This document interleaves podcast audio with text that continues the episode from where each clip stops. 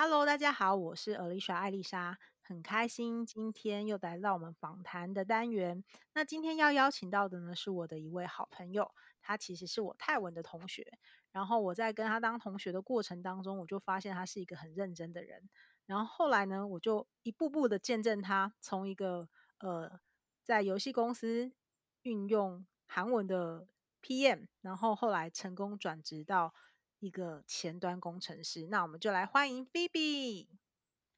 Hello，大家好，我是 Phoebe。Phoebe，你真的很 amazing，可以赶快来跟我们分享一下你原本韩文的一个历程，就为什么会学韩文啊？我大学会学韩文是因为就跟普遍大众一样，就是为了追星，就是喜欢看韩剧，所以才学韩文。哦。Oh. 那后来就是都一直就是应用韩文，对不对？就是你的工作都跟韩文有关。对，就是从大学毕业前就开始接韩剧的翻译，然后大学毕业后，因为喜欢游戏，所以后面三份工作都是跟游戏业有关，然后跟韩文也有关的工作。嗯，那听起来。都是你喜欢的元素诶，你看，就是你喜欢游戏嘛，所以你进到游戏公司。那因为你有韩文的这个能力，所以你也在公司里面应用韩文。但你为什么会想要转换呢？其实就是觉得，嗯，原本就是在游戏业最后一份工作做到比较没有成就感吧，所以才想说要不要试试看其他条路。哦，了解。那所以基本上来讲，对你而言，你在工作上追求的比较是一直进步吗？就是你在意的到底是什么？对，我比较在意的是有没有成就感，然后有没有进步。因为如果一直让我做一样的事情，我可能会觉得比较无聊嘛，所以会想说可以试试看一些。呃，在工作上，虽然基本上做的工作内容可能是一样，可是可能会随着时间有不同挑战的工作。嗯，而且我发现你蛮未雨绸缪的，就是其实你很早就有一些危机意识，然后所以你也做了一些不同的尝试。对，因为呃，还有一个原因会想要往不同的方向发展，也是因为有看到。身边有一些朋友，就是年纪可能比较长了，然后也是很安稳的在同一个产业工作，但是随着年纪比较长，却被资遣了。那我自己就有想过说，那我自己其实会的技能也就只有韩文，然后还有了解游戏业。那除了这两样之外，我可能就没有什么比较呃。可能可以跟人家竞争的长处，所以我想说，如果有一天，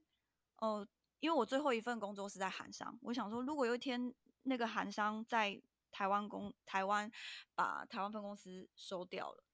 然后万一那时候我年纪又刚好真的已经蛮大了，那我在这个。就是在这个其他产业上，我还能找到工作吗？其实就有想过这一点，所以才会想说，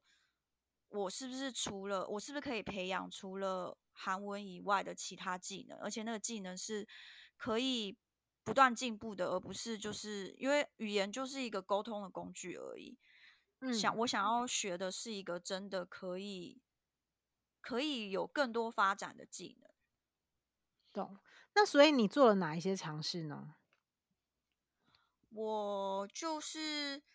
在确定想要学，我在确定想要学写程式之前，我除了上泰文课以外，其实有去上过卡内基的课程，想说培养一下与人沟通的技巧，然后还有去上了配音的课程。因为那时候也对配音有兴趣，想说也许有机会可以往配音员的方向发展，但是又有考虑到，因为配音员必须要在老师身边跟班两到三年，才有可能成为一位正式的配音员，所以那个时候课是上完了，但是没有继续再学下去，就是想说自己的年纪好像也没有办法花那么多时间在那个产业上，所以最后才想说，哎，城市好像也是不错的选择，就去学习，就去学看看写城市。嗯。那你决定学写城市的时候啊，我知道你也做了一个选择，是你选择的是线上课程。那你是是怎么样决定要选择这个方式，然后觉得这个是比较适合你的？我那时候也是思考了一下，因为有实体的课程啊，但是实体的课程对我而言好像有一点，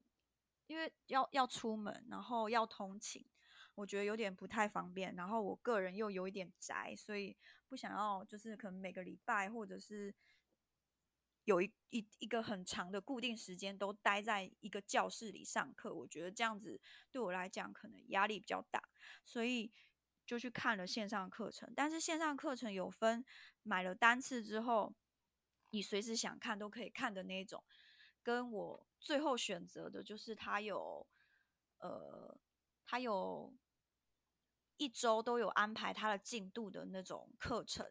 然后最后会选择这种有进度的课程，是主要是因为我觉得如果买了单次的课程，然后想看就看的话，我自己也是有可能会荒废掉，就是因为没有一个人在管你，没有一个制度在管你，所以我最后才选了那个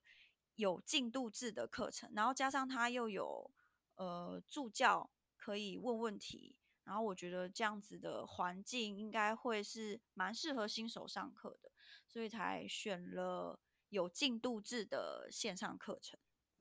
嗯，这样很棒哎。那所以其实可以跟我们大家讲一下，就是你当时一开始入门的时候，你是学什么呢？我一开始接触的就是 JavaScript 跟 HTML 跟 CSS，就是比较基础的，因为那个是那。个课程是培养成全端工程师的课程，所以一开始就是碰一些这这种比较简单的基本的内容。嗯，那我突然想到，有些朋友可能不知道所谓的全端、前端、后端到底是什么，可以跟我们简单分享一下吗？全端的话就是包含前端跟后端，然后前端的话就是做就是主要是碰 HTML，然后可能。JavaScript 也要会，但是比较注重是我们在看网页的时候的画面的部分，那个画面的部分都会是前端工程师做出来的。那后端工程师的实际上做的事情，可能大家就比较难马上理解。它最主要就是处理一些资料面、数据面的东西，所以他们做的事情是我们一般使用者看不到的，就是我们看到都会是。一个有文字有图的页面，然后那些都是前端工程师做的。那全端工程师的话，就是两边都要碰，全包的意思。嗯嗯，所以简单来讲的话，前端工程师做的东西，就是譬如说像我们浏览网页，我们实际上眼睛看到的那些，就是所谓前端工程师做的，就是你所做，你眼睛是看得到的。但后端的话，它可能就更需要。我我个人觉得它更需要更有逻辑的概念，因为它处理的东西可能也对跟资料分析更有关。对对对，就是一些资料的处理啊，然后资料库啊，所以后端工程师其实据我所知啊，就是比较多男生会去选当后端，然后比较多女生会选当前端。嗯嗯。好哦，那刚刚有提到说，就是你开始学的程式嘛？可是你是学程式的时候，你当然是抱持什么样的心态？因为我知道你到中后期的时候，其实你就已经直接裸辞了，所以是跟你学程式有关键性的决定因素吗？其实裸辞之前，我就已经想过，就是已经仔细思考过，是不是要继续待在现在的公司？那当时那时候的公司，那其实跟跟学程是没有非常直接的关系，因为就是我学到一半就开始在思考这件事，然后会决定也真的是因为考量到当下待的那间韩商，如果继续这样子待下去，可能对我而言不是一个非常好的事情啊，因为可能我的那个成长就停滞了，然后也没有成就感，所以就是考量了很多点、很多面向，然后做了分析之后，才决定就是直接辞掉。反而是，呃，我觉得应该是说，嗯。一开始会想要裸辞，并不是因为我已经下定决心目标当前端工程师了。了解，所以其实一开始的时候，你有说其实你是比较就是轻松学，然后就是来了解看看城市是什么东东嘛。然后可是越学就是觉得还蛮有兴趣的。对，然后可是嗯。呃虽然是这样，但你中间其实，在找工作的时候，其实你也是先找其他方面的工作，是跟城市无关的。对。那最后为什么又会决定，就是真正就是真的要去跨入这个职场？中间找那份工作，其实本来是想说，也许如果中间找那份工作，我自己觉得做的也还蛮喜欢的。的话，可能不会真的去转前端工程师，但是那时候那当下，其实学写程式跟在做那份工作的时间是并行着，所以那时候边学又觉得，哎，好像我真的蛮喜欢写程式的，然后这一块路好像是真的可以继续做下去，所以最后才。在学习的中后期，才真正决定说好，我就放手试试看，去真正去转职成一位前端工程师。真的在毕业之后要去投履历这件事情。嗯，那所以其实以你实际上上课，我知道是大概半年嘛，那你后来又自学大概半年，所以等于你是花了大概一年左右的时间，然后就真正开始做前端工程师。对，嗯，那你后来就是找这个第一份前端工程师的工作算顺利吗？还是有遇到什么挑战？我自己觉得可能算偏顺利，但是中间其实也是也是投了，就是我因为以前的工作都是找相关类型的嘛，就是韩文，不然就是游戏业，所以基本上投了履历之后，马上就会有回应了。但是现在是完全没有任何经验，而且我的科系又不是资工，嗯，那一投履历之后，我只是因为在外面学过，然后一投履历之后就真的有，我记得我那时候应该投了有三十封履历吧，三十几封，然后真正回应我的公司真的是没有很多，而且就是有些就是你看到他已经读取你的履历了。但是却没有回应，然后那时候就会觉得很慌。那好不容易有一个机会可以去面试，然后可能对方又会觉得说：“哎，你怎么就是你怎么会文科的想要来当前端工程师啊？”然后甚至有一些会直接就讲一句说：“我问你这个问题，你一定不会啦。”就是有遇 过这样的立场。对，他就说：“反正我问你这个，你一定不会啦。”那他为什么要找你去面试啊？就我我不知道啊。然后然后他问了我，也是真的不会啦。但我会觉得说他他好像好像也就是觉得我不 OK，然后还要找我去面试，我也不懂。就是有有遇过几个，就是是这样。就是面试的态度，对我们这应征者的态度，嗯，我觉得这样有点可惜，因为其实对于一个求职者来讲，他是真的很认真，而且其实你在履历上也很明显的表明你是一个城市的新鲜人嘛。然后其实除非他们可能，嗯、我不知道就是到底发生什么事，就是他可能就想要了解一下到底是怎样的孩子，就是有这么大的勇气想要转职当前前端工程师。对，但是你后来找到现在这个公司。他他们就是，所以他们是接受新鲜人的，对，因为他其实，在面试的过程中，都是知道我是一个转职者，然后以这个基础下去问问题，所以其实都没有太刁难我。然后万一有一些问题，我可能真的不知道，然后回答不出来，然后那个面试官就是我现在主管，也是会说直接说哦，没关系，没关系。就是我觉得对一个求职者来说，会觉得这间公司就是蛮不是，就是不会给人家觉得就是好像很就是高高在上，然后也是真的已经确认我是一个，知道是我是一个转职者，然后他们也愿意用一个新手，所以才找我去面试。就是很明明显是这样，所以不会让我觉得说，哦，他们可能想要找更厉害的，然后还找我去，然后找我去可能是想要给我洗脸还是怎样，就是没有，嗯、就是完全就是还蛮，呃，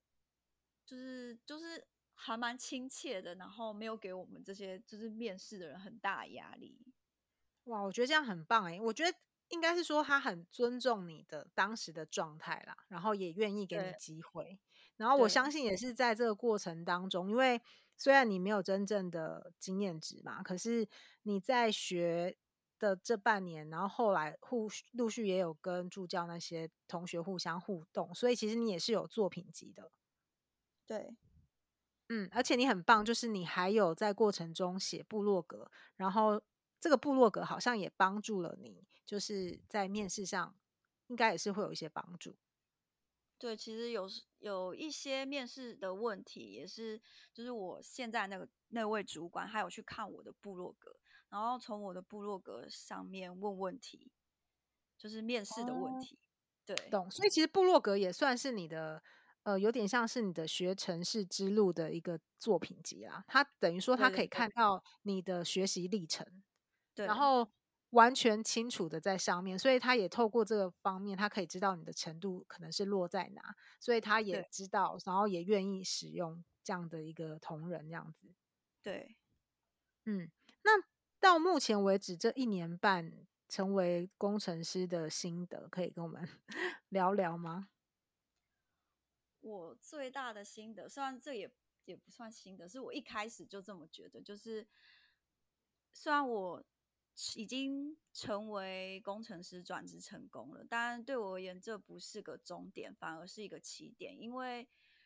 在这也目前到现在已经也一年半了。那虽然有很多东西是我本来就已经就是在上课的时候就会了，或自学就已经会了，但其实在实际的实作中，在产业上还是有很多东西需要学，所以我自己。的心得就是，我的学习就是不能停止，一定要一直往前进，而且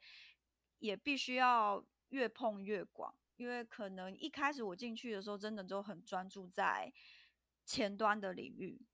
但最近也开始，就是主管也渐渐放手，让我们去接触除了前端以外的其他东西、其他技术。那这也是我。当初想要转职成前端工程师的一个原因，就是可以有可以不断的学习，不断的接触新的东西。那所以我自己是觉得，嗯，就是学学习不能停啦，就是要一直一直一直往前走，就算走得慢，你还是要往前走。真的，就是不要停止，就会进步了。只要一直跟自己比就好了，不要跟别人比。嗯。而且我真的知道你真的是一个很 push 自己的人，对，我觉得这个也是一个很很神奇的特质，本人也有一些，我知道，对，对啊，那今天真的很开心，就是可以邀请到 Phoebe，那最后可不可以就是可以跟我们的朋友多分享一些，就是因为也许他们可能现在也还在，就很像你当时还没有真正决定。做工程师，然后还在一个摸索阶段的时候，或者是他有想要做一些事情，但是不是很确定踏出去的那一个步伐是不是正确的？那有没有什么样的一些可以跟他们分享？我觉得自己如果有想要试的东西，就是放胆的去试试看。但是在做这个动作之前，可以自己先思考一下自己能承受的点到哪里，就是自己的设一个自己的停损点，因为像裸辞这部分来说的话，可能不是每个人都可以裸辞个什么一年或者是半年，可能还有个时间点。那就是如果真的只有三个月，真的只有半年，那试这三个月、半年，也是一个我觉得也是一个不错的尝试。所以有想要碰的东西，我觉得都可以试试看，因为你有试才有机会。那如果你是想要转职成软体工程师的话，我觉得可以不要不用去想说我是不是逻辑不好或数学不好。我觉得这一块。产业呢，的确是会吃一些逻逻辑的部分，但是，呃，像我自己，其实我自己也是个逻辑很不好、数学很差的人。但是我觉得只要坚持下去，就是学任何东西应该都是这样，只要坚持下去，就算是学的很慢，但是你只要坚持下去，你再回头看看，就是在起点的自己，你会发现其实你现在已经变得不一样了。真的，就像当时你绝对不会想到，你参加了那个城市的课程之后，你竟然就决定真的做这个工作，而且你还真的拿到 offer，然后到现在也做了一年半，嗯，真的很不可思议。我在旁边都默默的关注这一切的发生，然后就变你的小粉丝。其实我跟你分享一个笑话，以前呢、啊，其实我也不知道为什么那个同学会这样，因为我是念。我也是念语文嘛，然后有，嗯、但是我们学校还是有电脑课。然后当时呢，我没有很在行电脑相关的东西。然后，然后有一个同学，他就突然有一天他就说：“如果你啊有一天变成工程师，我就剃光头。”你不觉得很神奇吗？我真的不知道那个同学到底是哪来的 idea。然后我曾经就有一度想说：“好，为了要你剃光头，我要来当工程师。”曾经呢、啊，但是实际上我目前还没。但我觉得很难讲哦。我现在觉得未来什么事都是有可能，真的，说不定哎，那个同学我就不点名你了。那个，你准备一下。对啊，这是这是一个玩笑，但是当时他真的是这样讲，我也是觉得很不可思议。但我真的觉得，就是如果我们有机会，可以多给予身边一些人一些鼓励。然后，因为我相信每个人都会有迷迷茫的时候。然后，我觉得。帮旁边的人一把，然后就是给他们一些支持。当然，永远不会有人知道最后的决定怎样才是所谓的对或错，因为我觉得也没有所谓的对错啊。只有你愿意去接受你做出的选择，而且是每一个人都要真正为自己负责，因为所有人的意见都只是参考值。嗯、那中间所有的过程也是你自己要亲自度过。虽然可能有家人，然后有另一半，但是我觉得。都是不一样的层次，唯有自己才是真正要帮自己负百分之百责任的人。对，对啊，好啊，那我们今天就非常谢谢 Phoebe，然后也期待未来可以继续的跟你交流。那我也会把 Phoebe 的呃部落格文科少女学程式，就是提供给大家，大家也都可以上去看一下，就是哦，一个文科的少女是怎么样跨入一个就是前端工程师的人生这样子。好的，那今天就非常谢谢大家，我们下次见喽，拜拜，谢谢，拜拜，拜拜。